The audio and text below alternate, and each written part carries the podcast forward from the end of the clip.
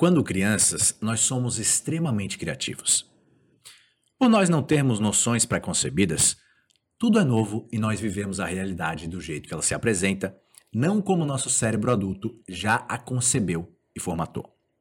Por conta disso, sem filtros e extremamente exploradores, nós acabamos desenvolvendo muito a nossa criatividade. Mas com o passar do tempo e o avançar da idade, inevitavelmente a gente acaba entrando em certos moldes e assim os hábitos e a rotina minam a nossa criatividade. Mas não importa o que tu faça na vida, porque no mundo em que a gente vive, as demandas e a concorrência nos obrigam a desenvolver a criatividade. Se tu é empregado, com certeza tu vai ser mais reconhecido e valorizado quando tu aprender como ser mais criativo. Funcionários criativos geram soluções comuns e conseguem transformar os paradigmas de uma empresa. Se tu é empresário, inovar e surpreender os clientes é mais do que essencial.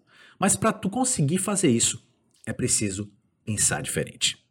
Ser criativo e inovador já não é mais uma exceção, se tornou uma regra. Quem não é criativo fica para trás e sucumbe à mediocridade. Criatividade e inovação andam lado a lado e aqueles que não conseguem ser criativos o suficiente para inovar são ultrapassados e no passado permanecem. A criatividade ela pode ser considerada o ato de transformar ideias novas e imaginativas em realidade útil. Ser criativo é enxergar o mundo a partir de novas perspectivas, perceber padrões ocultos e fazer conexões entre coisas aparentemente não relacionadas para desenvolver novas soluções. Tu é criativo quando, em simultâneo, tu pensa, age e cria. Se tu tem muitas ideias, mas tu não age e não cria nada, Tu é apenas imaginativo, mas não criativo. Então, se esforça para desenvolver a tua capacidade de criatividade. Existe uma técnica extremamente interessante para a gente desenvolver a nossa criatividade. Tu já ouviu falar da técnica dos seis chapéus? Ela foi criada por Edward de Bono, que é uma autoridade mundial em criatividade e inovação. A técnica consiste basicamente em tu, entre aspas, vestir seis chapéus diferentes.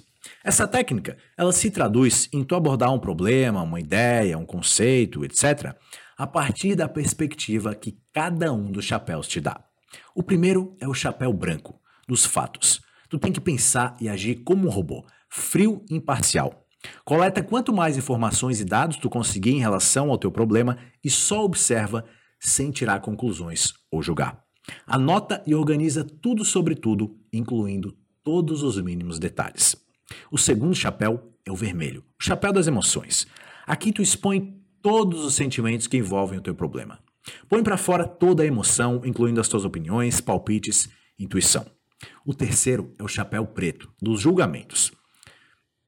Nessa hora, tu tem que expor as críticas possíveis em relação ao problema. Aponta todas as desvantagens, riscos e objeções sem poupar nada. O quarto é o chapéu verde, o chapéu das modificações criativas. Sugere modificações extremas em relação ao teu problema, sem medo de errar. Combina, substitui, exagera, aumenta, diminui, elimina. Apenas faz o que tu considera ser criativo, sem usar lógica nenhuma. O quinto é o chapéu amarelo, o chapéu da lógica. Justifica com uma visão otimista e lógica os motivos pelos quais o teu problema tem solução. Lista os vários motivos explicando por que, que vai dar certo. Fala sobre as tuas expectativas para o futuro e as vantagens de encontrar a solução. Por último, veste o chapéu azul, mediador. Com esse chapéu, tu vai atuar como um mediador entre todas as personalidades que tu incorporou ao utilizar cada um dos chapéus.